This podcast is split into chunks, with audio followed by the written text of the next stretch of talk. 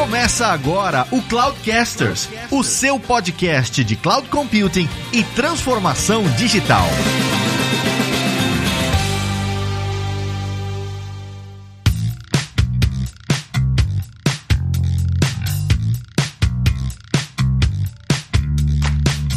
Pessoal, aqui é o Lázaro Alves e se você não consegue justificar os seus requisitos de negócios e funcionais, você não vai conseguir justificar a sua arquitetura. Oi pessoal, aqui é o Igor Abad e não dá para pensar em excelência operacional sem uma mentalidade de melhoria contínua. Fala pessoal, aqui é o André Carlucci e nada existe se não for logado. Fala pessoal, aqui é o Fabrício Sanches e transformação e automação são primas de primeiro grau.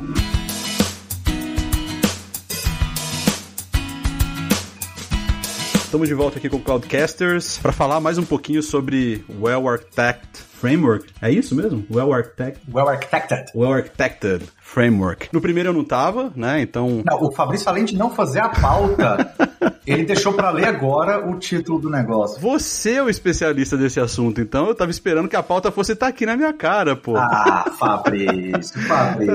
Você não fez nem a pauta, tá lendo o negócio aqui agora. Você tá vendo, né, gente? Eu, tá vendo? Só eu trabalho nesse negócio aqui. É, é, Deus tá vendo. e sobre o que a gente vai falar hoje? Sobre qual pedaço do AF? Nós vamos falar hoje sobre Operational Excellence, né? Como a gente falou no, no outro episódio, o Well Architected Framework ele tem uh, basicamente cinco pilares, né? Então a gente tem lá Cost Optimization, otimização de custo, né? Como que a gente... Ah, obrigado por o nosso, o, nosso ambiente para nuvem, a gente tem um, uh, o excelência operacional, né? Como que a gente opera, né? Porque tem sempre o dia dois, beleza, provisionei meu ambiente, né? E agora, como é que eu opero esse ambiente? Como é que eu mantenho esse ambiente? Até porque a arquitetura não é algo estático, né? Eu sempre falo isso nas minhas reuniões com o cliente, que a partir do momento que uma nova feature entrou em produção ou que um novo serviço foi ativado, você já teve uma alteração na arquitetura, né? Então, como que você trabalha aí princípios, né, de design e também de operação para você ter essa excelência operacional. Outro princípio é a eficiência, né, e performance, como que a gente escala, né? Como que a nuvem vai escalar de acordo com a demanda. E a gente tem também segurança e a alta disponibilidade, né, reliability. E aí a ideia é que a gente cubra em diferentes episódios, né, esses conteúdos todos, é isso? Exatamente, porque é muito denso, né? Cada um desses pilares, né, é, é composto por alguns princípios de design, boas práticas, né? Então a gente hoje vai focar no, no excelência operacional, né? Que basicamente ele traz aí alguns guias, né? Como que você pode criar uma um ambiente para uma aplicação e também fazer o deploy dessa aplicação, manter esse workload de uma forma automatizada, como que você monitora esse workload, quais são algumas boas práticas para você testar esse workload e garantir ali que você possa uh, interagir com aquele ambiente, né, de forma segura e, e evitando o teste. É basicamente isso que a gente vai cobrir hoje. E aí, quem que a gente convidou para esse episódio? Quem? Quem que a gente convidou? Os nossos sócios. É, praticamente. Eu acho que há quantos, quantos episódios vocês já gravaram com a gente, Carol Tigre? Eu acho que uns, uns 10 já, né? Eles são os que mais apareceram por aqui, eu acho. Foi, foi bastante, foi bastante. Não sei como vocês aguentam a gente ainda, cara. Mas estamos aí, né? Tô me sentindo arroz de festa.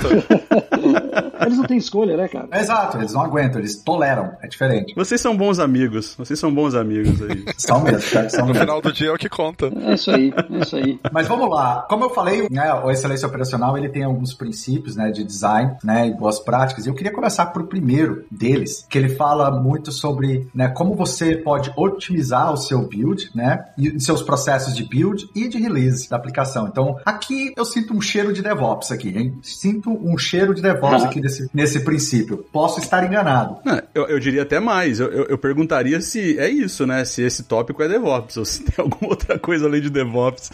Cara, é, é- é o que a gente estava falando. É, se você, essa parte de excelência operacional, se você está fazendo os princípios de DevOps, você já pode pular para o próximo capítulo, que aqui descreve muito do que a gente falou, inclusive em outros episódios aí. E eu gosto muito dessa parte porque tem a ver com, não só com ferramentas, né? Ou melhor, é bem menos ferramentas e muito mais cultura e procedimentos da empresa. Não, eu concordo com a parte de que tem, ah, se você está implementando boas práticas de DevOps, você obviamente já cobriu boa parte disso. Porque quando a gente fala aqui, né, dentro desse princípio específico, se você olhar na documentação e nas referências, você vai ver que é baseado também dentro desse princípio três pontos principais, que é infraestrutura como código, a parte de CI/CD e como você automatiza teste. Só que eu concordo, é, obviamente, 100% que se você está implementando boas práticas de DevOps, você já está coberto, mas tem também aquelas empresas que a jornada delas de DevOps está muito no início ou dentro desse contexto a empresa não tem uma maturidade muito grande com DevOps, e aí eu acho que orientar esses times, né, focando no princípio de excelência operacional, trazendo, né, infraestrutura como código, CI/CD e automatizando alguns testes ali, é, e como que eles podem, esses times podem se organizar para se aproveitarem dessas boas práticas, sem trazer essa sombra de que estamos numa jornada de DevOps ou tem que ser DevOps, eu acho que acelera um pouco essa jornada para a nuvem desses clientes e adoção de boas práticas, porque você não está falando, porque DevOps é muito mais do que só isso, né? A gente discutiu isso no episódio. É, tem a parte cultural, tem a parte de integração dos times. Eu acho que, embora isso esteja coberto por DevOps, eu acho que quando a gente olha com esse olhar da excelência operacional para nuvem, são mais boas práticas que também são aplicadas em DevOps, mas que a gente uh, usa para a nuvem, dado aí alguns dos benefícios que a nuvem traz para a gente, como automação, né, facilidade de automatização e tudo mais. Mas queria jogar para vocês se,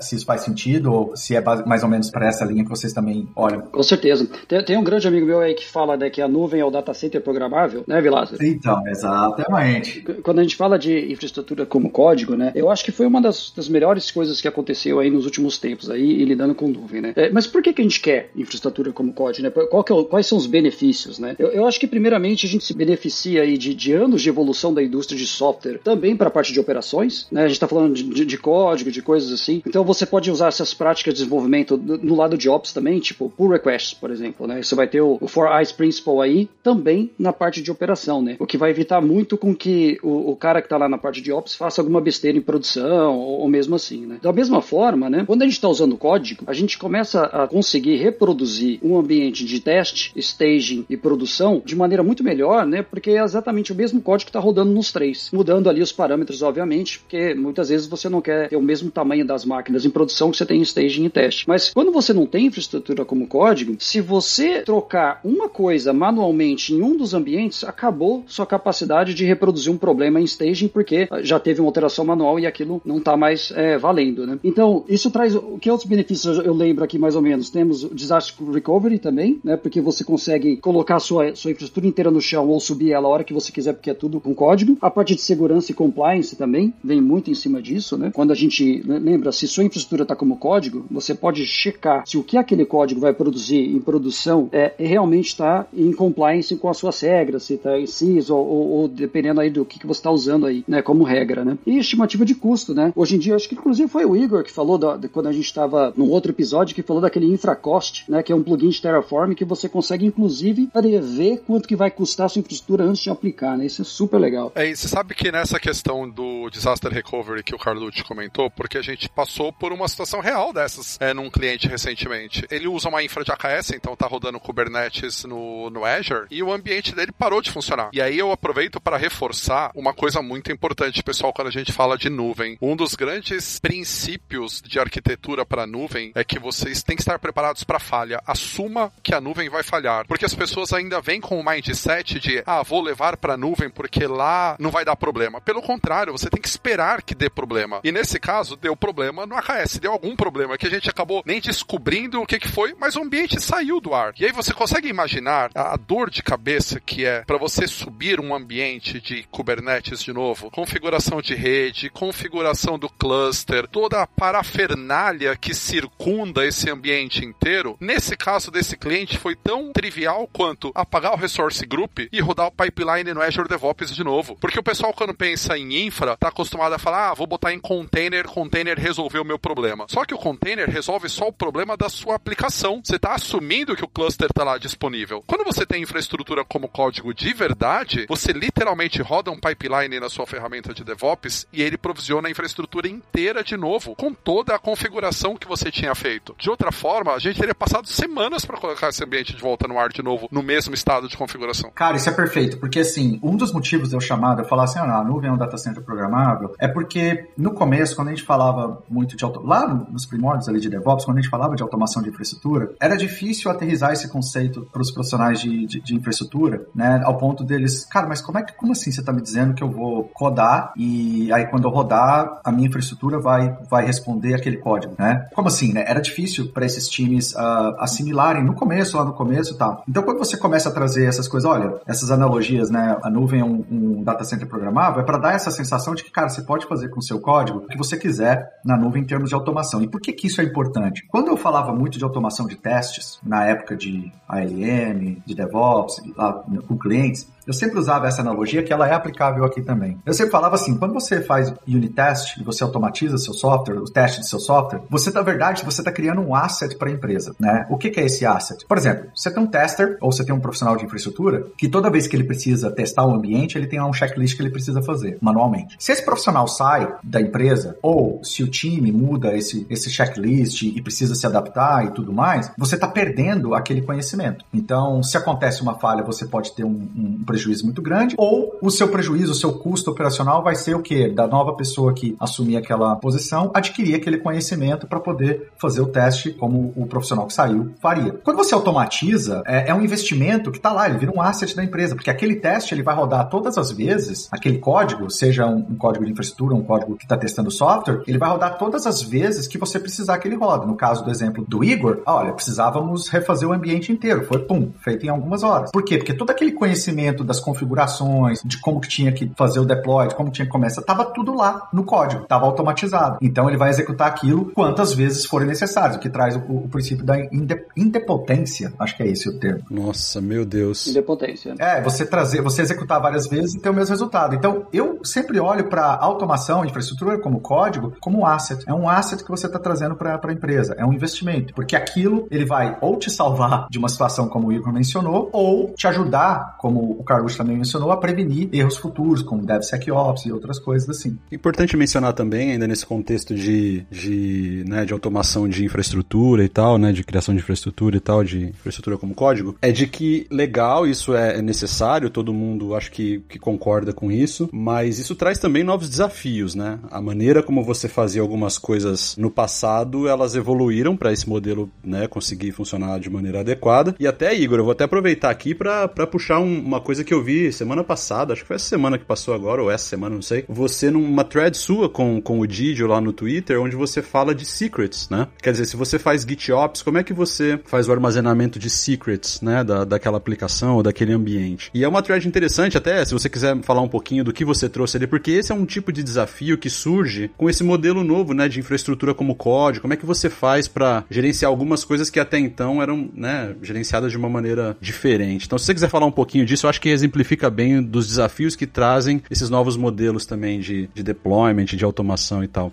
Perfeito. E o assunto todo começou por conta da questão do GitOps. A ideia é, quando você está fazendo GitOps, como que você gerencia segredo? E aí, para contextualizar, você que talvez tenha ouvido falar de GitOps, mas não sabe exatamente do que, que se trata, a ideia do GitOps é como que você gerencia a sua infraestrutura a partir de um repositório no Git onde tudo está versionado. Então dá para imaginar que o conceito central aqui é o da infraestrutura como código, ou seja, se eu preciso configurar um servidor, se eu preciso configurar uma placa de rede, se eu preciso configurar um banco de dados, vou exagerar agora, se eu preciso configurar um teclado numa estação, eu não vou logar naquele recurso e digitar comandos, mesmo que seja no terminal. A gente coloca isso num repositório de controle de versão, os scripts, as definições de configuração de infraestrutura, e a hora que eu comito e faço push pro meu Git, eu vou ter um maquinário, eu vou ter alguma parafernália lá por trás, e aí entram as ferramentas de GitOps para isso, que vão ser notificadas dessa alteração e vão aplicar essa alteração na nossa infraestrutura. E aí eu estava comentando agora há pouco essa questão desse cliente que teve o ambiente perdido e que a gente reconstruiu a partir de um pipeline de infraestrutura como código. E conceitualmente o GitOps é muito parecido. A dúvida que a gente ficou e a discussão que eu tive com o Didio e que a gente levou para o Twitter é: imagina uma situação onde eu tenho, por exemplo, um microserviço que vai rodar no meu Kubernetes. Esse microserviço precisa acessar um banco de dados corporativo, por exemplo. Então é um recurso compartilhado. Ele existe independente da minha infraestrutura da aplicação. Ainda que eu monte um script de infraestrutura como código para reprovisionar meu cluster, para reprovisionar minha rede, para fazer o redeploy da minha aplicação, eu não vou fazer o redeploy do banco de dados. A connection string não muda. Então, se eu quero a partir do GitOps poder ser capaz de reprovisionar a minha infraestrutura inteira a partir do que está no controle de versão, isso significa dizer, inclusive, que no instante em que eu for fazer o deploy dessa infra, o secret que representa a connection string da minha aplicação tem que ser deployado junto. Ou seja, se eu rodei o pipeline, no final do pipeline a aplicação tem que estar tá rodando. Mas isso significa que eu tenho que pegar a connection string do meu banco de dados e colocar no repositório de controle de versão da aplicação? Não, não faça isso. Não. É pra isso que existem os vaults, né? exato, exato. Se você fizer isso hoje no Git, ele já te xinga na hora, né? Não tem como. Pois é, cara. Ele, ele te xinga e, e, e, é bom que ele faça isso, né? Pra mim que lembrar, guys, olha só, não é mais assim. Claro, é segurança. Né? Como é que ele xinga? Você, você, nunca viu, cara? Não, não, eu já vi ele. Não, ele te mete um alerta no seu e-mail falando, ó, você tá expondo, você tá expondo secrets no seu código. Basicamente é isso. Não, eu gostei da ideia dele xingar, mas eu gostei da ideia dele xingar. Podia poder customizar, né? Pessoa, seu idiota, não faça isso. Tipo, seria legal.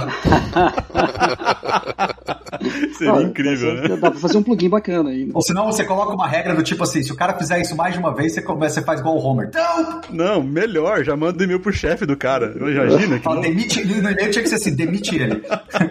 Mas, pessoal, vocês não acharam que a discussão ia ser fácil assim, né? Não. Porque falar, ah, vamos colocar a connection string no código? Não, obviamente não. Estamos todos de acordo que isso vai para um vault, certo? Tem que ir, tem que ir. É para isso que a gente tem as ferramentas de cofre para gerenciar isso com segurança e tudo mais. Mas um vault também é infraestrutura. Yes, sir. E ele também deveria ser provisionado como infraestrutura, como código. Uhum. Certo. Se o meu vault morrer e eu rodar o meu pipeline para fazer um redeploy do vault, como que eu faço o reseed dele? Em outras palavras, como que eu carrego as credenciais todas de volta lá para dentro? É, então, isso é um grande problema. Depende dos, dos serviços que você usa também, né? Por exemplo, se você usa serviços gerenciados, você pode usar, por exemplo, na AWS, você pode usar IAM, você não precisa de senha para o banco, né? Vai direto. Ou se você, se você usa aquela, você gera a senha pelo próprio Vault, também, só que aí você precisa de um banco gerenciado que aceite isso, né? Então, é, é, é, é aquele ovo e a galinha, né? A, a, primeira vez tem que fazer alguma coisa, né? Não tem jeito, né? Exatamente. E esse é o típico caso de que a tecnologia importa, né? A ferramenta importa, né? Nesse caso. Né? Não é só o conceito, né? É, exato. Porque, assim, por exemplo, no Azure você tem outros também mecanismos, inclusive para perda total do, do, do, do que volta. Por exemplo, um, um, um, profissional foi lá e deletou. Você tem um soft delete, né? Que você consegue depois recuperar uh, o que volta inteiro, se alguém fez isso, né? Por, né? por algum erro, alguma coisa, né? Mas você sempre tem aí essa, essa questão, como, como o Carlos falou, do ovo da galinha. Na primeira vez que você vai desenhar isso, né? Como que você vai fazer essa implementação? Eu já vi alternativas também, Igor, do tipo, não é recomendado, mas eu já vi acontecer, tá? Do pessoal utilizar os próprios secrets, para quem tá no Kubernetes, por exemplo, usar os próprios secrets do Kubernetes, tipo, é a melhor approach? Não é, mas, puta, funciona, tá lá, eu já vi gente fazer isso. E eu já vi gente fazer o deployment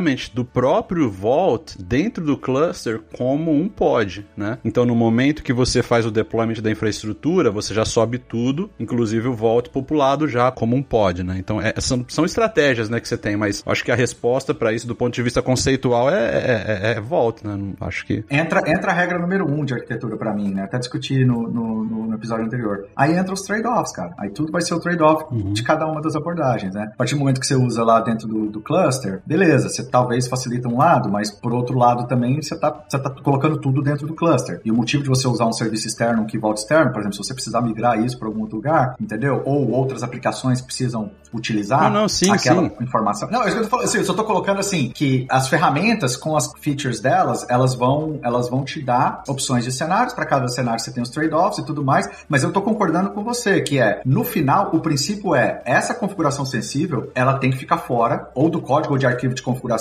Do contexto da aplicação, né? Ah, ah. Do contexto da aplicação, e ela tem que ter, ser guardada de uma forma né, segura. Como? Isso, inclusive, é um princípio de aplicação nativa de nuvem, né? Você fazer todo o gerenciamento de configuração fora, externo. É por isso que eu, que eu acho, cara, que esse conceito de, de arquitetura corporativa, ele ainda é muito importante na empresa, porque esse é o tipo de decisão, e até outro dia também, eu, eu tô muito no Twitter, preciso ficar menos no Twitter. Eu vi uma outra thread do Didio, que o Didio puxou, eu não lembro se o Igor tava nessa thread também, mas falando sobre que os escritórios de arquitetura têm que morrer, porque acaba mais atrapalhando do que ajudando e tal. E eu discordo um pouco do Didio nessa frente, porque eu acho que escritórios de arquitetura, especialmente em enterprise, eles são extremamente importantes para definir esse tipo de coisa, porque eles são os únicos que ainda olham para essa questão de arquitetura corporativa e ajudam as empresas a tomar decisões que fazem sentido do ponto de vista técnico também, né? É, então, sei lá, qual é a estratégia do Vault? Sei lá, cara, vai depender da estratégia da empresa como um todo, né? Então, pode ser uma coisa melhor para uma empresa, pode ser uma coisa melhor para outra, uma abordagem diferente para uma e para outra, mas eu acho que a arquitetura corporativa ainda ajuda muito nesse ponto também. Até porque o risco é mitigado, né? Porque se você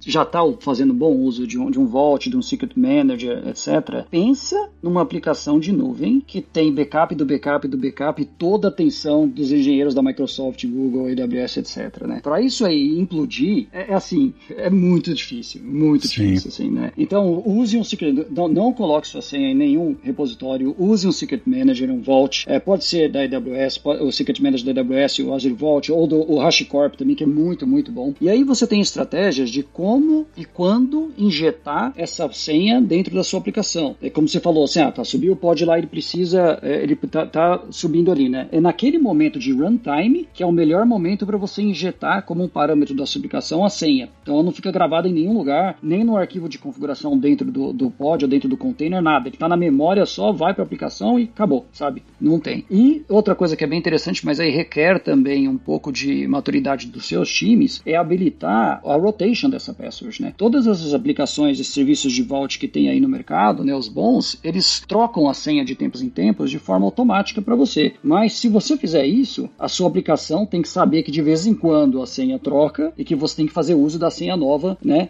das suas, uh, das suas conexões com o banco ali. Mas essa é a forma mais segura que tem, né? Respondeu sua pergunta aí, Igor? Sim, e assim, é, eu acho que um desafio importante de deixar claro é que quando a gente começa a usar um Vault, o Vault não é mais um recurso da aplicação, ele tem a ver com essa história que você falou do, da arquitetura corporativa, né, Fabrício? Porque o Vault ele passa a ser um, um recurso corporativo também. Sem dúvida. Você não vai ficar subindo um Vault para cada aplicação. E a mesma estratégia que você monta para a gestão de um banco de dados corporativo, você vai precisar montar para fazer a gestão de um Vault corporativo. Processo de backup, restore, disaster recovery, segurança e tudo mais. É, 100% contigo. Outro dia eu tava numa conversa com um cliente e ele falou assim: olha, a gente tá montando aqui um esquema de, de é, arquitetura baseada em eventos e a gente quer tomar decisões aqui e tal, mas a gente já tá aqui, ó, com, com meio que a opinião formada sobre um, umas tecnologias que a gente quer usar. A gente quer utilizar XPTO, a gente quer utilizar para mensageria, a gente quer usar, sei lá, que ele mencionou na época, se era RabbitMQ, alguma coisa assim. Ele já veio com ferramentas na mente que ele queria usar, mas ele queria definir a arquitetura corporativa. E ficou claro para mim naquela conversa que não tinha arquitetura corporativa em nenhum momento ali. Na verdade, eles queriam tecnologias específicas, eles queriam fazer com que uma arquitetura para a empresa inteira né, coubesse dentro dessas soluções que eles estavam querendo utilizar. Quando na verdade deveria ser o contrário, né? Você toma uma decisão corporativa primeiro e depois você procura as melhores é, ferramentas para suportar o que você quer fazer, né? Eu sempre trago esse ponto da arquitetura corporativa porque em nuvem me parece que a gente está num caminho reverso. A gente foi de qualquer jeito, é por isso que, que discussões como essas do AF, do CAF, de tudo, todos essas, esses frameworks ajudam demais. Porque me parece que a gente foi de uma maneira desorganizada e agora a gente está vendo que está gerando um problema e a gente está dando um passo atrás para querer discutir como é que a gente padroniza, né, e, e gera governança, essa, essa coisa toda para isso. Eu não acho que parece, eu não acho que parece, isso foi realidade, isso foi o que aconteceu, é, né? Houve um, um, primeiro, um primeiro wave, tanto que há também algumas conversas que eu tenho com, com os meus clientes é quando o cliente vem para mim com engajamentos para fazer otimização do ambiente, seja para custo ou por algum dos pilares do F, né? É, isso mostra para mim que eu chamo de Wave 2 da nuvem, da adoção de nuvem, né? A maturidade que o cliente chegou, que ele entendeu que não é assim, habilita tudo, liga tudo, você tem formas, né, de, de, de aproveitar recursos em diferentes infraestruturas, e aí eu vou conectar de novo com a questão da arquitetura corporativa, mas também com o centro de excelência e por que, que o centro de, de excelência é importante, principalmente em enterprise. A gente tem que entender o seguinte, uh, muitas das empresas enterprise, elas têm algumas características que empresas menores às vezes não têm. Uma delas é um número gigantesco de pessoas trabalhando tanto na área de negócios quanto na área de tecnologia. Geralmente, essas pessoas estão espalhadas ou dentro do mesmo país, em diferentes estados, ou né, diferentes uh, países. Que essas pessoas, às vezes, esses times não se comunicam. Se você não tem uma forma uh, centra e, e, ser centralizado não significa que você não, não, não, não suporta e não dá, não, não empodera esses times a, a trabalharem da forma que eles querem. A gente já tem exemplos disso de outras empresas que estão fazendo isso. Mas é importante ter esse time, esse centro de excelência, que ele consegue entender as necessidades de negócio, as necessidades técnicas, criar esses padrões, criar essas boas práticas, educar internamente esses times para que esses times possam seguir essas boas práticas, porque muitos times podem ter diferentes níveis de maturidade, assim por diante. A segunda característica que empresas enterprise geralmente têm, principalmente as muito grandes, a maioria maioria principalmente se elas estão em indústrias muito específicas, elas são muito regulamentadas. O que significa que elas têm sim que respeitar uma série de, de, de normas que não necessariamente são técnicas, são normas, leis, legislações, são, são normas né, que, que impactam o negócio. E aí a gente pode falar de bancos, né, de professional services, a gente pode falar né, de óleo e gás, ou seja, elas têm que respeitar várias normas que nem sempre os times que estão lá na ponta têm conhecimento de todas essas normas, eles nem sempre respeitam essas normas, né, quando eles estão ali no do desenvolvimento, e esses times eles garantem o que? Esse compliance. Agora, como que eles podem escalar, geralmente? Aí é onde entra a automação de novo, cada vez mais trazendo automações para que eles possam garantir né, que se eles precisarem fazer uma auditoria num determinado time, se está cumprindo uma determinada policy, eles não precisam ir lá com checklist, entendeu? E atrasar um deployment três, quatro semanas, porque na fila o auditor interno né, tá fazendo um, um, um checklist de uma aplicação A e tem mais 10 esperando. Né? Ele consegue receber relatórios né, e, obviamente, analisar esses dados e sempre está melhorando essa, essa estrutura. Por isso que eu acredito sim. Eu acho que sim, há cenários, principalmente em empresas enterprise, em que centros de excelência são não só importantes, como eles são cruciais para o sucesso de adoção de nuvem das empresas.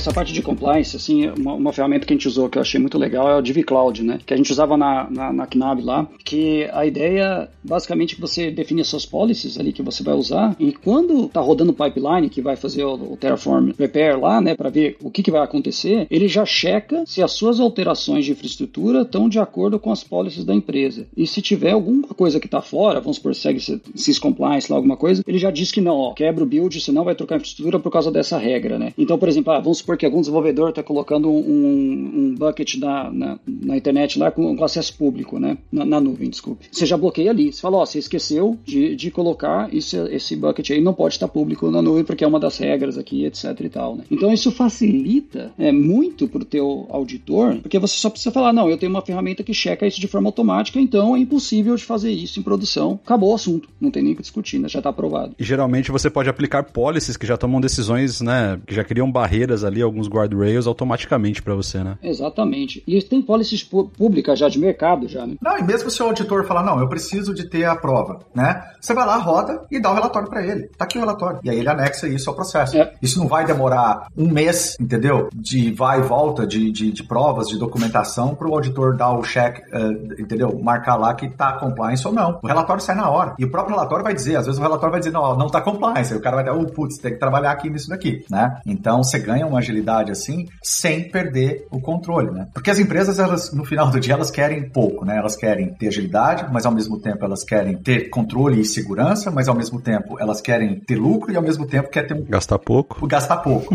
Com certeza. Né? É, é, muito difícil equilibrar todos esses pratos, né? Então é onde você traz com a excelência operacional, né? Você começa a, a, a focar o investimento, né? E o, e o, seu custo e, obviamente, ganhar eficiência nas áreas que, que impactam, né? Então a gente falou muito da automação, né? De infraestrutura como código, mas e que também a gente, anexando isso a, a conceitos de, de contínuos É, automação como um todo, né, eu acho, né? É, automação como um todo. E sabe onde eu acho que a automação realmente brilha, cara? Eu não sei se é uma impressão só minha ou se vocês também têm essa visão. Eu acho que ela brilha mesmo é com change management. Tipo, o poder que change management ganha com um bom mecanismo de automação por trás, é violentíssimo, né? Outro dia eu tava olhando uma, uma um cliente bem maduro aqui, estava olhando para um, um aspecto específico lá da arquitetura dele, mas me chamou a atenção porque eu tive que olhar o fluxo como um todo para entender onde eventualmente poderia ter o gap e tal, mas me chamou a atenção como, assim, muita atenção de como eles estavam fazendo o change management. Então eles tinham um ServiceNow na frente, então todas as requisições, tudo era aberto via ServiceNow, e aí tinha algumas integrações por trás que eles desenvolveram que automaticamente chamavam alguns pipelines para criar as coisas conforme a necessidade e tal. Mas um processo tão fluido, cara, e tão maduro, quando você vê funcionando, chega, chega a emocionar, assim, caraca, isso é possível, isso tá acontecendo sem intervenção de ninguém ali no meio. Então eu acho que change management potencializa demais com automação. E eu acho que só por isso a automação devia ser uma coisa que é padrão hoje em dia em qualquer coisa que se faz é, na nuvem, né? Para empoderar é, change management. Não sei se é só eu que tenho essa percepção, mas para mim é, é onde brilha muito a automação mesmo. Não, com certeza. Você sabe uma coisa coisa que eu complementaria aí, Fabrício, quando eu tô em cliente conversando sobre automação, naquele momento de descontração, porque, querendo ou não, automação num cenário de um cliente que não faz é um assunto tenso, porque ele Sim. se sente meio que para trás do mercado, né? Tipo, putz, eu tô atrasado, não tô seguindo as boas práticas, e isso dá muito trabalho, e o meu time não tá preparado para isso, por que que eu vou investir nisso agora? E até para deixar o ambiente mais leve, eu costumo brincar que uma das primeiras coisas que ele vai poder fazer é realizar o sonho de tirar o admin de todo mundo. Ninguém mais vai precisar logar em servidor, ninguém mais vai precisar logar em banco de dados. Exatamente, cara. Porque o processo não vai ser mais manual, ninguém mais vai rodar um script no servidor. O processo é todo via automação. Então, além desse aspecto muito importante que você mencionou de change management, tem um aspecto que talvez não seja tão óbvio, mas que para mim é igualmente importante, que é essa questão da segurança. Você tira o acesso de admin de todo mundo. Sem dúvida. E se a gente tá falando de,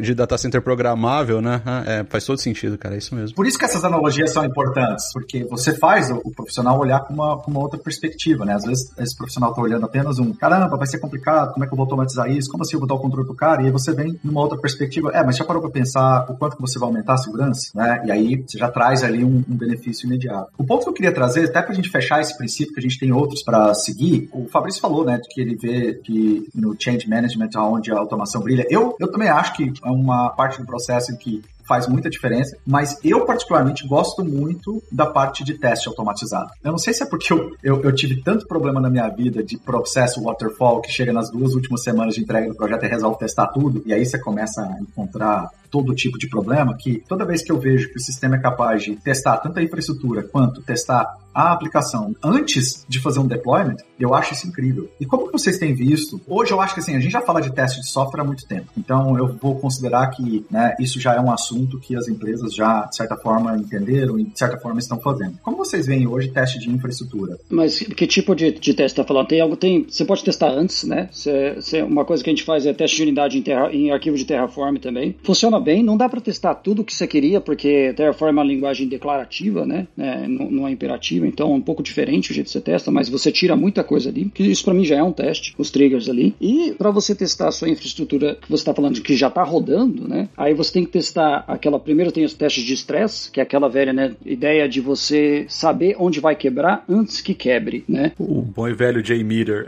É, mas é mesmo, né? Porque, é. porque mesmo que você não vá tomar uma decisão naquele momento, você tem a sua planilha de riscos que fala ali, olha, se nosso número de se acontecer essa coisa aqui, a gente sabe que é aqui que vai quebrar, né? Então você pode se planejar para ir atrás disso, né? Você puxou esse assunto de teste de infraestrutura. Eu lembro quando eu tive contato a primeira vez com uma ferramenta open source desenvolvida pelo pessoal da Chef, chamada InSpec. E a ideia do InSpec, ele é como se fosse um framework de teste de unidade, baseado em Ruby também. Só que o objetivo dele é testar infra, literalmente testar infraestrutura. Imagina que doido que é você fazer TDD para infraestrutura. Então, tipo, eu preciso ter uma infraestrutura com as seguintes características. Eu preciso ter um servidor que tem esse sistema operacional, que tem essas portas abertas, que tem esse volume. Vou subir esse cluster de Kubernetes que tem as configurações assim, assim, assado. E você descreve essas configurações usando o WinSpec. E o WinSpec tem o framework para conectar nesses ambientes e validar essas configurações. Quando você escreve o teste primeiro e roda o teste, obviamente o teste vai falhar, porque essa infraestrutura não existe. E aí o que, que você faz na sequência? Começa a escrever o Terraform, que representa aquela infraestrutura. E aí você roda depois o teste com o Terraform, fazendo deploy num ambiente temporário da nuvem e o teste validando se aquela infraestrutura corresponde à descrição do que você queria. Então é efetivamente você aplicar o conceito de TDD que a gente faz para a aplicação também para a infraestrutura. Então, ao invés de você, da mesma forma que o TDD te ajuda a escrever só o código necessário para resolver aquele problema de negócio, um TDD para infraestrutura vai te ajudar a criar só a infraestrutura necessária para resolver aquela receita, para resolver aquela necessidade, sem você ficar criando mais coisa do que precisa, que pode trazer não apenas problemas de custo, mas problemas de segurança também. E depois quando você conecta aquele Terraform que você escreveu para implementar a receita que foi testada anteriormente, você tem a certeza de que aquele ambiente faz o que ele deveria estar tá fazendo, né? Ele está configurado da maneira que ele deveria estar configurado. Perfeito. Essa ferramenta que você mencionou, Igor, ela tem algum tipo de conexão com pipelines? Você consegue colocar ela como um step de um pipeline ou você tem que usar ela separadamente? Não, você coloca ela como step de um pipeline. Então imagina você colocar ela no seu pipeline de infra para você primeiro fazer o deploy e na sequência você rodar os testes como você rodaria para sua aplicação para ver se aquela infraestrutura que você acabou de subir continua atendendo às especificações que você colocou no teste. Sensacional, sensacional. Como que é o nome dessa ferramenta? Inspec. Essa daí eu não sabia, aprendi, porque eu acho sensacional. Aí é mais uma vez você trazendo esse princípio de engenharia do, do, do lado de, de desenvolvimento, né, para infraestrutura. Eu acho isso fantástico.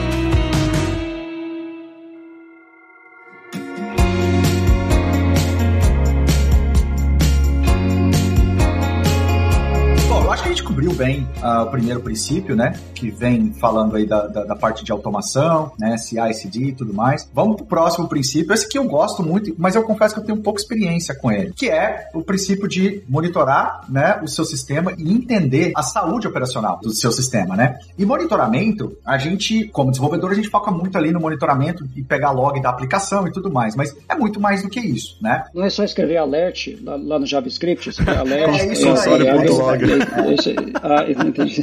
É exatamente isso. Ainda mais num mundo de microserviços. Nossa, olha que maravilha. Cada microserviço colocando seus logs num lugar diferente. Olha que coisa mais fantástica, né? Ah, eu queria trazer o seguinte: quais são as boas práticas que vocês hoje estão aplicando ou que vocês uh, vêm implementando, seja elas por causa de DevOps, porque vocês têm uma, um, na empresa que vocês trabalham uma maturidade de DevOps, ou porque vocês entendem que são boas práticas para monitoramento. Legal. Não, é só, enquanto você estava falando, eu só lembrei de quando, da primeira vez que eu vi num, num JSON, num payload que voltou de algum, de algum erro que aconteceu e tal, um fieldzinho lá chamado Correlation ID, né? E eu pensando, caramba, o que, que será que. Por que, que o cara inventou esse nome fancy, né? Pra colocar uma informação de um código que ninguém entende e tal. e depois, no final das contas, quando você começa a entender o que tá rolando por detrás dos panos ali, você, ah, beleza, entendi o porquê que precisa de um Correlation ID e tal. Monitoramento é, é uma coisa que eu gosto muito, até porque eu gosto de dormir também, bastante. Boa. E monitoramento, eu acho que é a base para isso, né? Mas assim, o monitoramento a gente tem três pilares, né? Três grandes pilares, assim, né? Que todo mundo tem que pensar na hora de, de criar uma estratégia para monitoramento, que é, é, logs, métricas e tracing, né? As métricas, vamos lá, é, é aquela parte que você vai usar para entender se você tem um problema ou não. Então vamos falar um pouco de métrica, né? É tipo assim, você vai medir a performance do sistema, se tem alguma anomalia. Métrica é um número, é, é, ela, normalmente você armazena isso em time series, né? E você usa as métricas para gerar alertas. Por exemplo, assim, ah, deu uma memória muito alta, ou você está tendo um gran, número muito grande de é, erro 500 né, na sua aplicação. Né? E, e o legal, como, como é, métrica é o número, né, você consegue comprimir esses números, agregar, fazer sampling. Você normalmente quer esses números numa granularidade muito alta no, nessa última semana, né, mas lá para um tempo no passado você pode ter, ah, não, me vê aí a média do passado e assim por diante. E é, obviamente, como isso é uma time series, vai ter um monte de ferramenta que é muito boa para armazenar time series. Nós vamos chegar em ferramenta daqui a pouco. Né? Aí você tem os traces. Os traces é exatamente o que você estava falando, Fabrício, que é a ideia de se a métrica para saber se tem um problema ou não, o tracing é onde está o problema, né? Uhum. E o tracing, quem imagina, ele vai te dar o estado interno do sistema. Ele basicamente vai te medir um request, por exemplo, para dentro do teu, do teu workload, do início ao fim, que é o que é por isso que a gente chama de request tracing, né? Tipo, ele vai medir qual é o tempo que um request passou entre os componentes dentro da sua aplicação. Imagina que você bateu lá no, no teu API Gateway, que depois bate no, num microserviço, que bate em outro microserviço, que vai na base de dados, que volta e assim por diante. E o que esse request tracing faz é justamente é, colocar um tracing ID, né, em cada um dessas requests para poder fazer, né, depois o service map, né, para fazer compor toda aquela grade, né, aquela teia de aranha por onde sua sua mensagem passou. E aí você tendo o tempo e o que aconteceu em cada um deles, você consegue saber aonde foi o problema, né? E aí no final você tem os logs, né? E essa, essa, esses são os três principais. O, o log que, que é? é você vai usar para saber, tá? Eu já sei que eu tenho um problema, eu já sei onde está e agora com o log eu vou saber o que está causando o problema, né? E o log normalmente é um negócio que a gente cria, né? É, é texto. Você vai lá e loga, você escolhe o que está sendo logado, né? E você usa isso para debugar. Normalmente você joga tudo, pra, todos eles, né? Tudo para std out. Pelo amor de Deus, não fiquem jogando log direto para algum lugar. Log é para std out e, e, de lá você configura qual é a ferramenta que você vai usar. Qual o problema de jogar pro banco, Carlos? Não, não. Não, é, cara, se você jogar para std out. É. Mas, mas, mas Cara chato. Pensa bem, ó, se, se eu estiver usando Elastic, Elastic é, é, como banco, é para lá que vai. Mas enfim, joga para STD Out, de lá vai ser direcionado, né? Aí tem algumas dicas, né? Assim, do tipo assim, tem que ser sempre assíncrono, né? Eu acho que a gente já deve ter, todos vocês acredito que já viram muito aí, né? Aquela aplicação tá super lenta, mas na verdade é porque tem tanta I.O. de log, o cara tá gerando tanto, tanto, tanto log, né? Que a coisa toda fica lenta, né? E tomar cuidado também com o GDPR, né? LGPD. Que como é o programador que tá criando esse log, né? Muitas vezes, para facilitar depois o debug, o cara acaba colocando nome de pessoas, endereço, etc e tal. E esse log, dependendo do, da legislação do país que você tá, você não pode ter essa informação lá, né? Tem um monte de estratégia para isso, tá? Eu já posso falar uma rápida aqui, normalmente uma coisa que você pode fazer é simplesmente tirar fora essas coisas, ou você pode cifrar também, né? E aí depois, quando alguém falar assim, sabe, o direito de ser esquecido, etc., você pega a chave e joga fora, aquele log está cifrado, ele morre, então não tem nenhum problema aí, né? Então tem que pensar sempre nisso: métrica, log e trace. E aí você tem um monte de aplicação para você usar. Estratégias, né? Também, uhum. né? Então, por exemplo, que, quais são as mais conhecidas aí, né? Elasticsearch, você pode usar ELK lá que faz log métrica e já faz tracing já, tá? Você pode usar ele free, você instala você mesmo, ou você pode pagar lá pro Elasticsearch. E aí você usa, aí você vai usar o Logstash para mandar os logs e o Kibana, né? O que mais tem lá? Splunk, que é muito bom também, faz os três também. Splunk é bom pra caramba também. É. Muito bom, muito caro também, mas muito bom.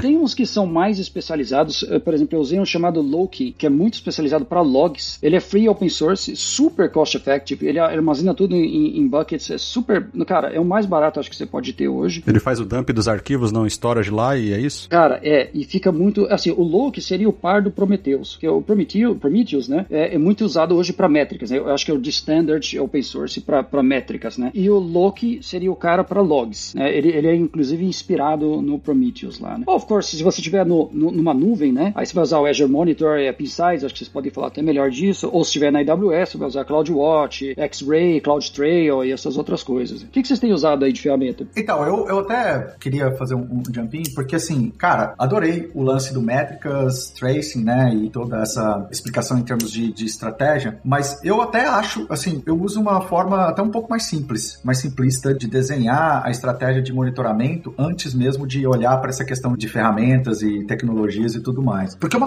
um erro muito comum que eu vejo em alguns times é o seguinte: foca-se muito no log da aplicação ali, né, para identificar erro da aplicação no código, mas às vezes peca no log da infra, às vezes peca no log do banco, às vezes peca no log da camada de infraestrutura padrão, e aí você não tem uma visão que eu falo 360 é, da aplicação, porque os gargalos eles podem estar em qualquer lugar, não necessariamente no código e tal. Então, geralmente eu separo da seguinte forma: primeiro, a monitoramento da aplicação, né? Como que a gente vai desenhar a estratégia de monitoramento da aplicação? Como que a gente vai monitorar problemas de performance, né? Tendência de uso da aplicação, disponibilidade da aplicação como um todo, e aí entra o que você falou, Carlos, de definir as métricas para cada um deles, né? Uhum. Então, tipo, definindo as métricas, você, você vai, né? E como você vai logar. Depois, eu geralmente olho como que você faz o monitoramento da infraestrutura. E por infraestrutura, eu tô falando são, especificamente agora de nuvem, né? No Azure, por exemplo, são os serviços de infraestrutura que você tem habilitados no Azure para hostear sua aplicação. E aí você tem lá, né, para a parte de aplicação, você tem o Application Insights, né, que cobre essa parte. Na parte de monitoramento da infraestrutura, seria o Log Analytics para você centralizar, você monitorar a rede, o mapa de serviços, você monitorar o gerenciamento da solução como um todo. Depois, você tem uma outra camada que eu separo, e eu gosto de separar dessa forma porque você define bem o escopo, porque quando a aplicação para, né, como que você define por onde começar? Que é o que eu chamo de monitoramento do, dos serviços core. E por core, aí eu já falo que é o quê? Os serviços do Azure, né? Se tá app ou não, se o, próprio serviço mesmo que eu habilitei. E aí você vai desenhar a estratégia de como que você vai monitorar isso, como que você vai definir os alertas, como que você vai ter as métricas de performance também. E por último, aí depois que tudo isso está definido, é que eu vou trabalhar nos dashboards que vão me mostrar a saúde da aplicação como um todo e como que eu quero ser avisado se alguma coisa está falhando. Que aí nesse caso eu vejo a questão de como que eu vou desenvolver essa estratégia de monitoramento, como que eu vou visualizar isso. Obviamente que durante esse processo eu já vi algumas ferramentas, né? Mas se tiver alguma outra ferramenta que não está inclusa dentro dos serviços ou que o cliente usa por algum motivo, é a hora que a gente também vai e ajusta essa arquitetura. Então é, é um processo bem mais simples, assim, que eu acho, assim, que, que a gente acaba direcionando. Posso complementar com um aspecto que eu acho que nessa questão de saúde operacional, ele também é muito importante de a gente medir e monitorar, que é o nosso processo de build release. Não adianta a minha infraestrutura estar saudável, a minha aplicação estar saudável e os meus pipelines não estarem. Então, o meu processo de build, ele falha com frequência, ou a minha release falha com frequência, ou eu tenho testes flake, que tem a hora que passa e tem a hora que não passa. E a gente só vai perceber isso e só vai conseguir agir em cima disso se a gente estiver monitorando, se a gente estiver medindo, se a gente estiver coletando. Acho que se eu fosse tentar resumir, sendo se é que é possível, mas se eu fosse tentar resumir o que eu escutei é, de você falando, Evi Lázaro, e você, Carlucci, falando do que a gente precisa olhar aqui em termos de saúde operacional e trazendo essa ideia de olhar para os pipelines também, eu tentaria resumir da seguinte forma, e, e, e me digam se faz sentido. A hora que você for traçar a sua estratégia de monitoramento, pensa nos três pilares que o Carlucci mencionou, que é a questão de coletar métricas, coletar logs e coletar tracing. E esse conjunto de coisas que você precisa coletar, você vai aplicar para essas três grandes vertentes, para os seus pipelines de build e release, para a sua infraestrutura, e aí lembrando o que o Vilázaro comentou, de olhar para a infraestrutura da aplicação e olhar para a infraestrutura core também, então se você estiver rodando em nuvem, olhar para a infraestrutura dos serviços de nuvem e olhar para aplicação, ou seja, olhar para DevOps, olhar para infraestrutura e olhar para aplicação e dentro de cada um desses três, métricas, tracing e logs. Faz sentido? Acho que faz total sentido, total sentido. E uma coisa só que eu queria pontuar, é que é complemento, né, de tudo isso que vocês falaram e que eu concordo 100%, é que existem diferentes layers aí no meio dessas coisas todas, né? Então, quando o Igor fala, por exemplo, eu preciso monitorar infraestrutura, né, que é requisito não funcional da minha aplicação, do meu, do meu ambiente. Tem várias coisas aí no meio, né? Você pode ter que monitorar o seu cluster de Kubernetes, você pode ter que monitorar o seu storage, você pode ter que monitorar o seu banco de dados do Azure ou do AWS ou do, do, do GCP, qualquer lugar que você esteja hospedando o seu banco de dados. Então, assim, e, e eventualmente as maneiras como você monitora cada uma dessas ferramentas podem ser diferentes, né? Então, é importante que você tenha essa visão do todo para que você saiba escolher as melhores ferramentas para cada situação, né? É, como Carlucci falou, Prometheus é meio que um padrão, Prometheus, né? Prometheus, sei lá como, como o pessoal chama, ele é meio que padrão para métricas porque ele tem um, um, set de funcionalidades que faz muito sentido para a maioria das métricas que as empresas coletam e, e gerenciam. Ah, Azure Monitor, GCP Monitor, AWS Monitor, qualquer que seja a outra ferramenta que você vai utilizar, pode fazer sentido? Pode, mas depende, de novo, de uma estratégia mais global de monitoramento dentro da empresa. É uma discussão que tem que acontecer também no âmbito de arquitetura corporativa também. Não é uma decisão que você toma baseado na ferramenta. É. Não, perfeito. É, é, é, exatamente. Cada uma dessas ferramentas armazena a informação de uma maneira diferente. É, um, é basicamente um banco de dados. E aí, de, dependendo do que você está gerando, jogando lá, faz mais sentido para um lado ou para o outro. Uma dica que também que eu dou é quando você tem controle, usar OpenTelemetry para tudo. Tá? OpenTelemetry basicamente é um standard free open source. Tem open source, lógico que cada lugar vai ter o seu ali, né? Cada ferramenta, linguagem, em que você deixa padrão a maneira de enviar os logs. E aí te dá uma liberdade para trocar depois. Ah, não estou gostando mais do Elasticsearch, vou mudar para Splunk. E você não precisa trocar os agentes que estão rodando ali, etc e tal. É tudo é, separado usando o mesmo stand. É bem legal. É o que o Fabrício falou, quando volta na questão da arquitetura corporativa, vai cair de novo, no meu ponto de vista, no centro de excelência. Porque o que, que acontece? De novo, voltando nas empresas enterprise. Se você empodera os times a fazer uso do que eles quiserem, entendeu? Mas sem um guidance, sem guardrails, sem uma estratégia. Vai ter 20 ferramentas lá dentro, né? Óbvio, cada time vai logar de um jeito, cada time vai utilizar uma, uma plataforma, uma, uma ferramenta. Então, assim, existe o um empoderamento, sim, existe você habilitar os times, sim, mas dentro de uma estratégia corporativa. E aí ela desce o quê? Pro centro de excelência, o centro de excelência chega e fala: ó, a nossa estratégia de monitoramento é essa. Dentro dessa estratégia, tá aqui as ferramentas que você pode usar. E para cada uma dessas ferramentas, tá aqui os padrões que você deve seguir. Porque aí, quando eles usam desse, dentro desse padrão, você consegue ter o quê? Uma uh, hegemonia ali de, de, de, de, dados, né? De que você precisa tirar os insights que você, que você necessita. Então, você sempre fica nessa linha, né? Do define a arquitetura corporativa, como que você habilita as pessoas, empoderam uh, os times a, a, de fato, né? Desenvolverem e atenderem os requisitos, mas de uma forma que isso volta para a arquitetura corporativa e que isso esteja alinhado com o que já foi definido num nível mais alto. Olha que bonito. Quando o desenvolvedor perguntar, para onde eu mando meus logs? STD out. Acabou. é isso. Pode ficar tranquilo. Dali para frente, o time de plataforma resolve. Se vira, é, exato. Porque eu vejo essa questão de log e, e, monitoramento eu vejo meio que de uma maneira muito próxima do que se faz com quando você quer organizar os dados da empresa como um todo, né? Então, porra, se tem a discussão, ah, eu preciso agora de um lake, porque em cima do lake eu vou conseguir ter um data warehousing para eu conseguir extrair informações que são espalhadas ao, across, sei lá, 200 databases na minha empresa e tal, para eu conseguir colocar um modelo de inteligência artificial, sei lá, se você tá pensando nisso pro contexto do business da empresa, pode ser que você tá ouvindo a gente agora e já tenha 20 soluções diferentes de monitoramento dentro da sua empresa hoje. Talvez o caminho para você seja pensar em como unificar isso. Então, putz, se eu tenho 20 ferramentas, eu não consigo sair das 20, já tá espalhado, é, e a gente já ouviu casos desse, né, no dia a dia aí de clientes. Cara, vamos pensar então numa estratégia de descentralizar tudo, de repente um data lake para login, né, para organizar todos esses dados de métrica, login e tal, e da partir dali eu consigo colocar alguma outra coisa em cima para meio que organizar as minhas coisas, né? Existem soluções que são especificamente desenhadas para isso já nos cloud providers, mas eventualmente pode ser uma solução para você, né? Eu acho que o meu ponto é mais assim, que não existe bala de prata, né? Eu acho que tudo depende do que se define ali como estratégia global para a companhia, né?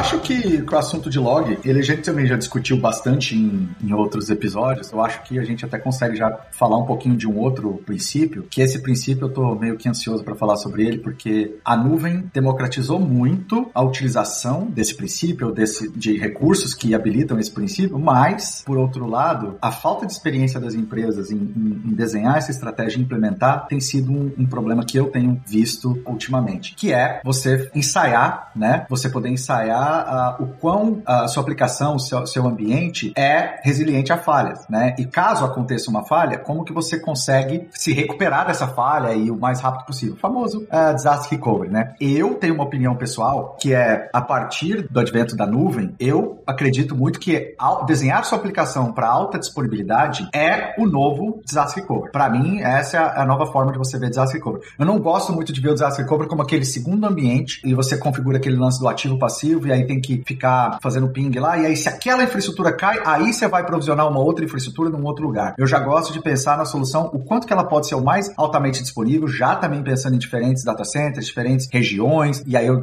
redirecionar o tráfego se houver alguma falha. E aí também isso acaba facilitando muito você aplicar princípios de, de engenharia como Chaos Engineering e tudo mais. Mas como que vocês veem isso na realidade de vocês hoje dos clientes, ou como boa prática para você ensaiar ou para implementar disaster recovery? É, é o lance do pre-mortem lá, né, que a gente estava falando, né, de, de, testar a infraestrutura, tudo, e realmente fazer essa prática. Né? Como a gente estava falando antes de, de infraestrutura como código, hoje a capacidade que a gente tem de criar um ambiente do zero né, e bater lá o nosso teste de performance ou simular problemas de servidor, etc., e, e, e ver o que acontece né, para você aprender com essa experiência e depois destruir tudo com um custo muito baixo, né, porque vai ser esse ambiente em pé é, durante só um, um, pequeno espaço de tempo, né, é muito legal. Né? Você consegue realmente né, fazer um monte de coisa sem estar em produção. E você consegue consegue fazer isso em produção também. Eu acho que testar em produção também dá para fazer, usando canary deployments, esse tipo de coisa, né? Então, você tem uma coisa que é arriscada, ou testa numa pequena, usando né, aí estratégias de load balancing e, e, outras, né, feature branches, essas coisas. Você consegue testar só com um certo número de clientes, né? Um cliente que tá aqui lá, que assinou, que é beta tester, de repente paga um pouquinho menos, mas ele recebe funcionalidades primeiro para testar, esse tipo de coisa. E você consegue ter um cliente real, que é uma coisa que é quase impossível de reproduzir, né? O usuário, né? É, no, no ambiente controlado, né? É, o usuário faz coisas incríveis, né? A gente, como usuário, faz coisas incríveis também nas aplicações. E você consegue medir isso, né? É, e medindo isso, sim, com você vai ter um aprendizado para melhorar a sua aplicação deixar cada vez mais robusta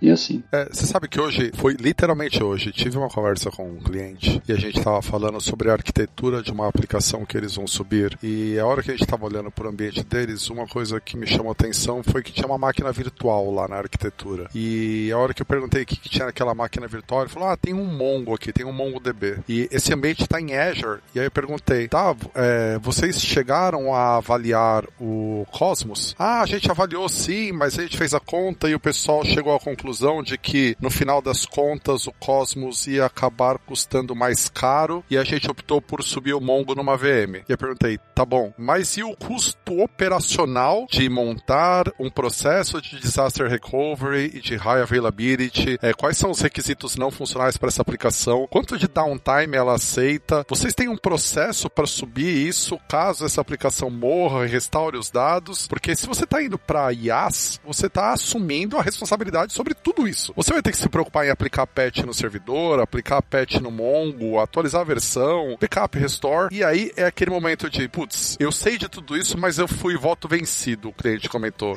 e não é a primeira, não é a segunda e não é a última vez que eu vejo esse tipo de coisa. Se ele foi voto vencido é porque ele não soube uh, justificar os itens que você mencionou. Pois é. Tanto os requisitos de negócio quanto os técnicos. É, é, desculpa, assim, é, é, é culpa dele. Tipo assim, ah, ah, putz, eu fui voto vencido. É, eu não sei se eu concordo, porque assim, sempre tem mais do que a gente sabe. A gente não tava lá, né? É, não tem o contexto, né? Não, então beleza. É, como meu pai dizia, né? A ignorância é atrevida. Então vou me fazer valer da ignorância, da ignorância que eu tenho sobre esse contexto específico e vou fazer a seguinte observação. Eu entendo, a gente não tava lá, a gente não tem todo o contexto e tudo mais. Mas quando, geralmente, quando eu tô em algum engajamento e o cliente, ah, então a gente não vai para esse serviço porque é caro, né? Porque ficou caro. Ah, geralmente a minha pergunta é, tá, é caro baseado em quê? Comparado com o quê? Não, ficou caro. Tá, mas ficou caro comparado com o quê? É comparado com o budget que você tem? É comparado. E aí você vai. É, é igual uma cebola. Você vai descascando a cebola. Vou te dar dois cenários que eu passei como exemplo. O primeiro deles, eu estava no engajamento e o cliente trouxe uma, documentação até bem, bem respeitável, assim, de, de requisitos não funcionais, que ele esperava que a aplicação atendesse. E aí, um dos requisitos era que a aplicação ela tinha que ter cinco noves lá de alta disponibilidade. E a aplicação tinha um, um cluster AKS e de cara eu já vi que o cluster tava, era um deploy num único, numa única região, num único data center e que não ia bater o SLA. Então a minha pergunta foi, pessoal, uh, esse SLA aqui é para solução como um todo? É, é para solução como um todo. Olha, de cara eu já consigo te dizer que a gente não tem como bater esse SLA, porque primeiro, o AKS só suporta 9.95% se você tiver fazendo um deploy em dois data centers diferentes, availability zones. Não é o caso de vocês. Só por não bater essa parte, se a gente olhar um, um, um SLA composto da aplicação, eh, não vai bater o SLA de vocês nunca. Então, sim, existe um motivo de negócio por trás que tem que ter esse SLA? Essa é a primeira pergunta. Segunda, é possível negociar esse SLA? Porque não vai bater. Eu, eu te garanto que, que não vai bater. Aí a primeira pergunta que me retornou foi: o que, que é um SLA composto? E a segunda observação que foi feita foi o seguinte: é, a gente não sabe qual é o requisito de negócio que justifica esse SLA, porque a gente copiou e colou esse template de outra aplicação. Então, quer dizer, você não ter mapeado e não pesar os requisitos, você nunca vai conseguir justificar a arquitetura, seja ela financeiramente ou seja as decisões que você fez. E o segundo cenário que eu, que eu enfrentei foi, eu sei que não tem nada a ver com esse princípio de arquitetura, mas da excelência operacional, foi o cliente entrou em contato, né, falando, olha, a pergunta era, existe um tamanho mínimo de imagens Docker? Ponto. Era essa a pergunta. E aí tem um amigo meu que ele fala uma frase, que é uma pergunta que eu gosto muito, né, que é, inclusive ele tá aqui nesse, nesse, nessa gravação, que ele fala assim, mas qual que é o problema que você quer resolver, né? Porque vem uma, fra uma pergunta do nada, né, Igor? Tipo, existe um tamanho mínimo de... E aí a minha resposta foi, o que, que você quer resolver? Não, porque a gente está fazendo uma migração da nossa aplicação monolito para containers. Ela é uma aplicação que uh, ela é legada, .NET, ela precisa rodar em containers Windows, e a gente está preocupado com o tamanho da imagem Docker, né? Se vai ficar lento. A gente tem algumas preocupações de performance. E aí vem a pergunta, quais são as preocupações de performance que você tem? Ah, a gente tem a preocupação de ficar lento, mas lento baseado no quê? Por quê? Aí voltando. Uh, primeiro, não existe um, um, guia de tamanho mínimo de, de imagem. O que existe é boas práticas de você criar sua imagem de Docker, que você vai reduzir o tamanho dela, mas não existe um tamanho mínimo. Ah, vai ter imagem ali de 1 mega. Não, depende, pode variar. Segundo, investigando um pouco mais, a migração que eles fizeram inicial foi uma migração de on-prem para o Azure, usando VMs, né? Então a preocupação deles era, quando eu preciso escalar, se vai demorar muito. Falei, bom, quando você estava no on-prem, você, para escalar, levava uma. Pelo menos. Porque você tinha que meter uma máquina virtual ou meter mais um hack. Quando você foi para o Azure, você gasta em torno de 15 minutos, certo? É, é em torno disso. Quando você tem que fazer um escala, escalar, vai demorar uns 10 minutos ali para a máquina provisionar, tudo direitinho, não é isso? É. Se a sua imagem tiver 5 GB, entendeu? E toda vez que você precisar criar um container com aquela imagem dentro do AKS, demorar um minuto para poder criar, que no mundo de containers é uma eternidade, mas que para o seu cenário significa 15 vezes mais rápido, é um win. Com certeza. Você tá virando para sua leadership e tá falando, cara, eu consegui reduzir 15 vezes o tempo de escalabilidade da aplicação. Se a gente olhar só com a ótica de containers, caralho, um minuto para poder provisionar um, um novo container, que absurdo, né? Deveria ser segundos. Mas baseado no cenário do cliente, faz. Então, é tudo depende do comparado ao quê. Então, Vilázaro, eu puxei esse assunto desse cliente que não tinha considerado a questão do disaster recovery e tudo mais, justamente porque isso me parece muito recorrente. A gente ainda se depara com as pessoas que fazem o backup, que dizem que fazem o backup, e que esquecem de testar se o backup funcionou. Não, não faz um restore. E vai descobrir só no dia que dá ruim que aquele backup não estava fazendo backup de nada, que o backup tinha algum problema. E essa preocupação com o disaster recovery, ela deveria ser mais presente. Entender que o disaster recovery tem práticas que você precisa aplicar, que ele tem custos associados e que na hora que você vai, por exemplo, desenhar uma arquitetura, você não pode ignorar o custo do disaster recovery. E que às vezes a diferença de preço de uma solução A para uma solução B pode ser o tempo de downtime que você leva para recuperar o ambiente. Nossa, isso é muito verdade, cara. Com certeza. Ó, e pensa na diferença do serviço gerenciado na nuvem, né? É um checkbox ou uma configuração Terraform, acabou seu problema. É isso. Sim. É, e por isso você paga mais, lógico, né? Mas o cara do Mongo, ele também não esquece que o Mongo sozinho não funciona direito, né? Ele, ele na real, foi é, é um sistema para ter pelo menos três nodes ali, só que provavelmente só tinha uma VM, né? E que o Mongo é pago também, né? Depois que, que fica um pouquinho maior ali, você tem que. Não é um negócio free, né? Não, e cara, eu tive uma, uma situação no início da minha carreira com backup que, quando você falou, Igor, eu lembrei, né? Que as pessoas não testam backup. Só que na época, do backup de fita ainda, né? A gente tá falando de 20 anos atrás. Você é velho, hein, cara? Caramba. Muito, cara.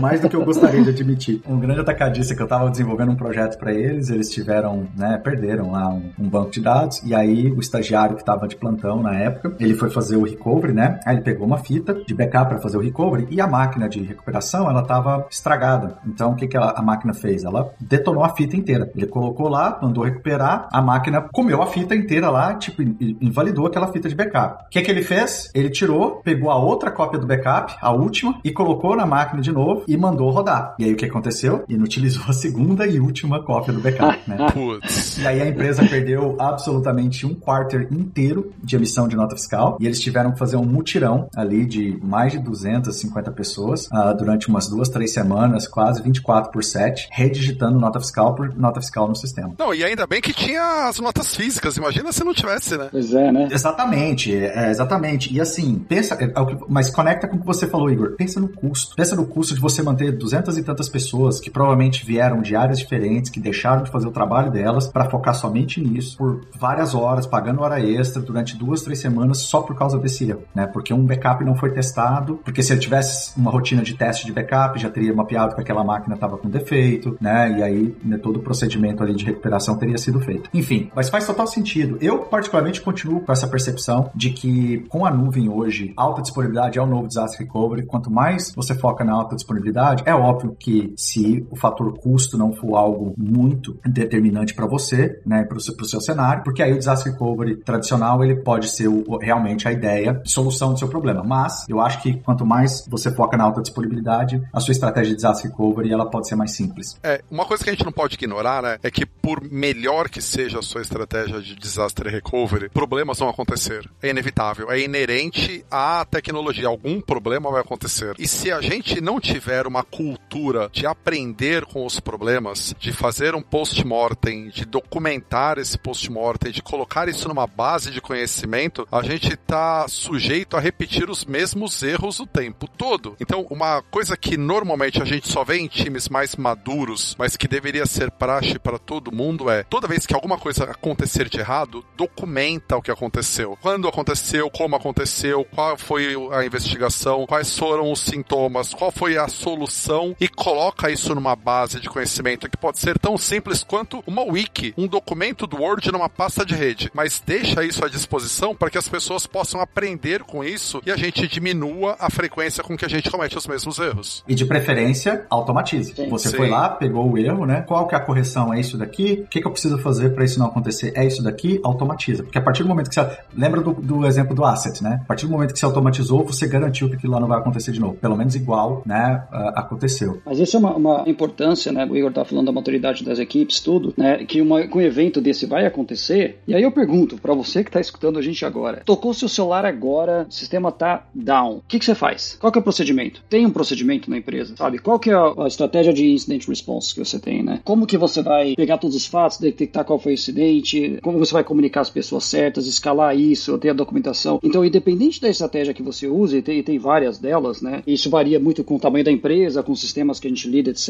É, tenha bem claro para todas as pessoas envolvidas qual que é a estratégia de quando acontece alguma coisa. Para você saber, aconteceu, esses são os procedimentos, né? E isso envolve tudo, não só preparação, comunicar, inclusive os customers, né? Que o serviço vai estar fora, então é muito mais legal você saber da empresa que o sistema está fora do que você clicar e dar pau. Escalar, delegar para quem realmente pode resolver o problema, se não é você resolver e, como o Igor falou, depois criar o root cause analysis lá, que é esse documento onde descreve tudo o que aconteceu, até porque muitas vezes, por termos de compliance, você tem que dizer, né, você tem que notificar o seu, o seu cliente, ó, oh, isso que aconteceu, a gente resolveu assim. E a gente vê muito desses root cause analysis das grandes empresas, das big techs, quando o sistema cai. É muito legal é, ler etapa por etapa o que aconteceu, o que eles fizeram, como que eles é, foram atrás dos logs, etc. A gente aprende muito lendo esses documentos. E chega a ser incrível a transparência, né? Sim. O nível de transparência que é colocado, assim. É de se assustar, né? O, o quanto que eles levam a sério isso.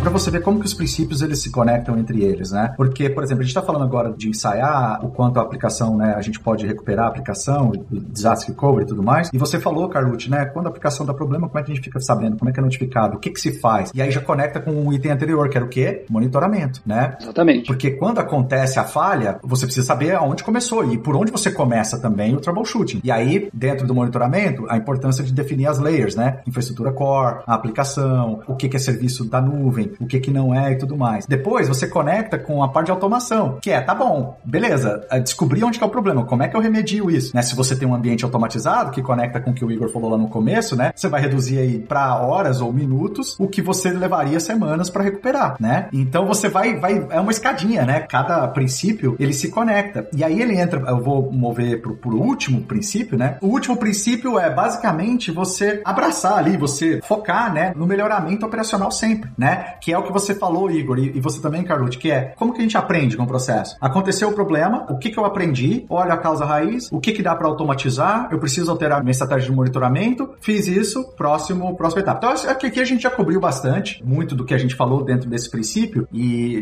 na verdade esse não é o último, né? Que é o, o abraçar aí a melhoria operacional. Eu queria reforçar um aspecto que é, a gente está falando do pilar de excelência operacional, ou seja, de como a gente melhora o nosso processo de operações para que a nossa aplicação rode nos trinques ali, bonitinha. E a gente precisa lembrar que ninguém nasce bom, ninguém nasce excelente. Para a gente atingir essa excelência, eu preciso praticar o tempo todo, eu preciso melhorar o tempo todo, eu preciso aprimorar o tempo todo. E aí, qual que é a sopa de letrinhas mágica aqui que a gente não pode esquecer? PDCA. PDCA é o cara que você tem que colocar aqui. Eu tenho que estar o tempo todo aplicando um processo de melhoria contínua. Eu nunca vou estar perfeito, mas se eu não tiver um processo de melhoria contínua, eu não vou atingir essa excelência operacional. Então não esquece do bom e velho PDCA aqui no seu dia a dia. Não, faz todo sentido, Igor, e, e, e, é, e é, exatamente isso. É, todos esses princípios, obviamente, eles são respaldados por várias boas práticas, né? Também não são tão novidades, né? Muitas a gente comentou, já são vistas em DevOps, outras já são vistas em outras metodologias, né? Para infraestrutura e tudo mais. Aqui é só como que a gente pega isso, compila e aplica para um pilar específico eu concordo plenamente se você quer melhorar a sua excelência operacional, você obviamente precisa de ter um processo de melhoria contínua, porque não é, você não vai começar aplicando todos esses princípios aqui, né, de 0 a 100 nos primeiros 30 dias. Ah, tá. E só, e só para o pessoal não, não usar o Google aí, PDCA é Plan, Do, Check and Act. E aí você repete o ciclo. Aí. E agora vamos pro último, né? O último que é o design de aplicações desacopladas, né? Que eu traduzo isso para basicamente duas coisas, né? Ou microserviços ou uma aplicação nativa para nuvem, né? Seguindo aí os, os padrões de design de aplicação para nuvem. Ou vocês não acham que dá para traduzir dessa forma? Não é só usar Kubernetes e tá boa? Não é assim que funciona?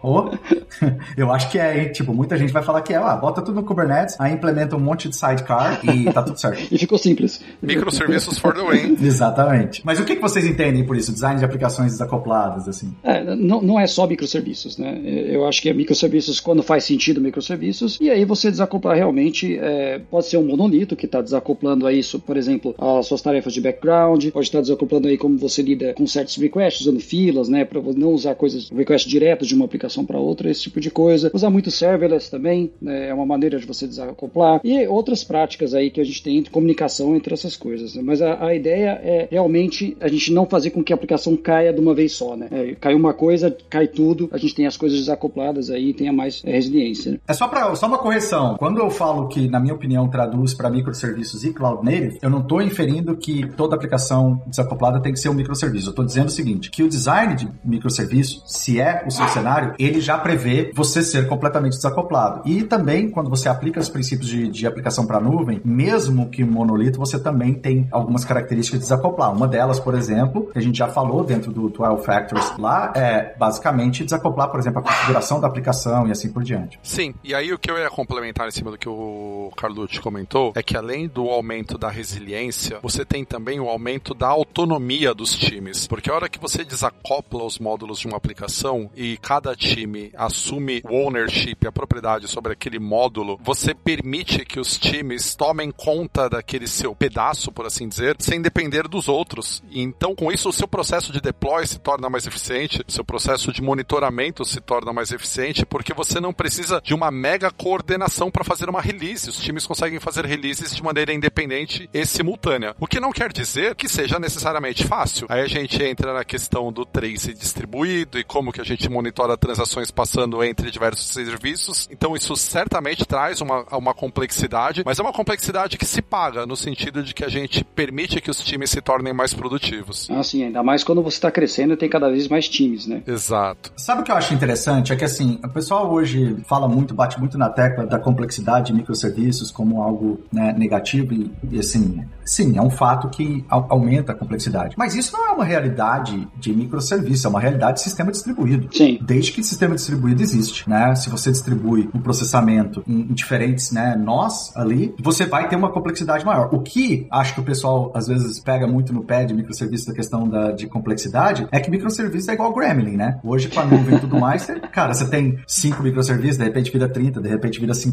de repente já, quando você vê já tem 800 microserviços cada um com três instâncias, né? Aí é, realmente eu concordo que, que a complexidade aumenta, mas quando você trabalha, e aí eu concordo com o Igor que essa complexidade se paga, porque, mas ela se paga onde? No design correto da solução. Isso inclui o quê? Como que você vai fazer o tracing. E já já tem padrão para tudo isso, né? E ferramentas que já aceleram isso. E aí é a importância de você saber desses princípios, né? Dessas boas práticas para você já começar certo. Mas o, o ponto é, Sim, microserviços são mais complexos, a gente já discutiu isso em várias vezes aqui nos episódios de microserviços, mas, assim, nem sempre por ser mais complexo realmente é o pior ponto, né, para você decidir se vai adotar ou não. É apenas estar ciente disso e atacar esse requisito, né. É legal. Bom, terminamos? Eu acho que sim, né, acho que passamos por tudo. Passamos. Passamos, cara, passamos. Se não passou, a gente fala que passou. Lembrando uma coisa, né, a gente seguiu bastante o documento da Azure, né, da, Microsoft em relação a isso, mas é claro que tem, por exemplo, você pegar todo o grande provider de nuvem, ele também tem as as mesmas coisas, assim, né? E, e, a gente leu todos, assim, e vou falar para vocês, é muito parecido. Essa parte de Operational Excellence é, é, muito, muito parecido um com o outro e, de uma forma ou de outra estão explicando os mesmos conceitos aí de formas diferentes e cada um, obviamente, mostrando exemplos das ferramentas que eles estão provendo aí pro mercado, né? É uma, boa, uma ótima observação. E yeah, a gente até falou sobre isso no primeiro episódio, né? Que todos os grandes uh, provedores, eles têm o seu uh, Well-Architected Framework, né? Seu framework para você desenhar bem uma, uma arquitetura na, na nuvem. Mas assim como a engenharia de sistemas no geral, né? Ela tem os princípios básicos ali e cada vendedor implementa isso de, de uma forma, mas no conceito geral é, é, é a mesma coisa. Concordo. Qualquer um, né? Se você hoje está usando Azure ou AWS ou se você está usando Google, uh, todos eles têm e com certeza são bem parecidos, ou seja, você consegue fazer a transferência desses conceitos aí facilmente para o ambiente que você está utilizando.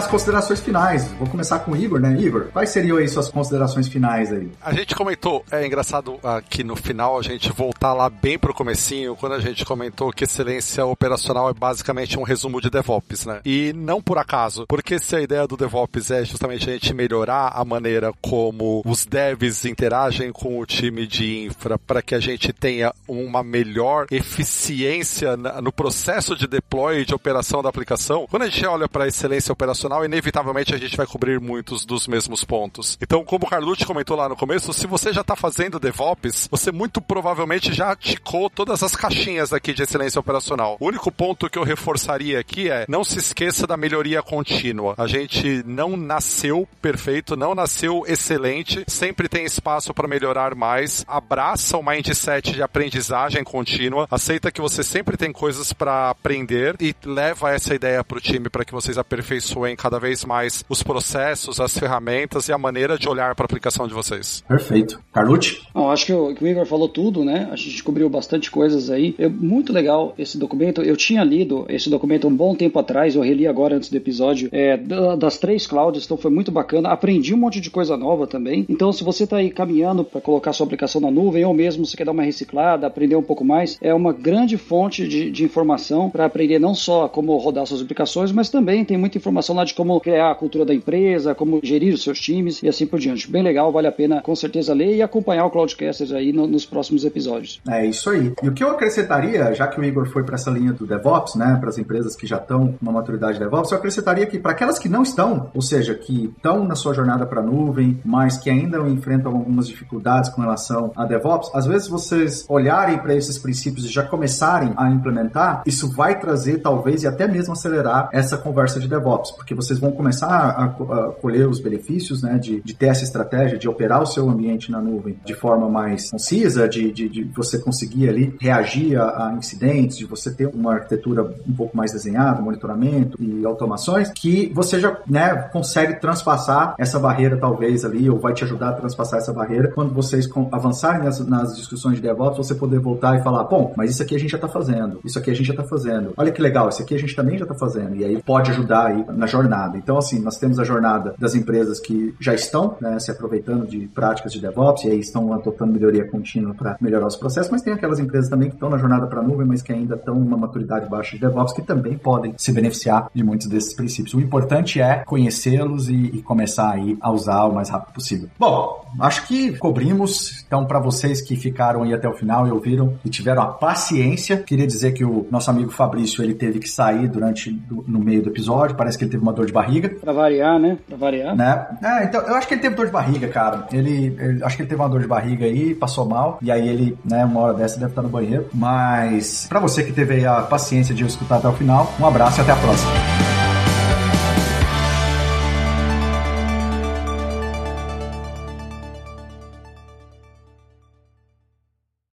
Este podcast foi editado por Radiofobia, podcast e multimídia.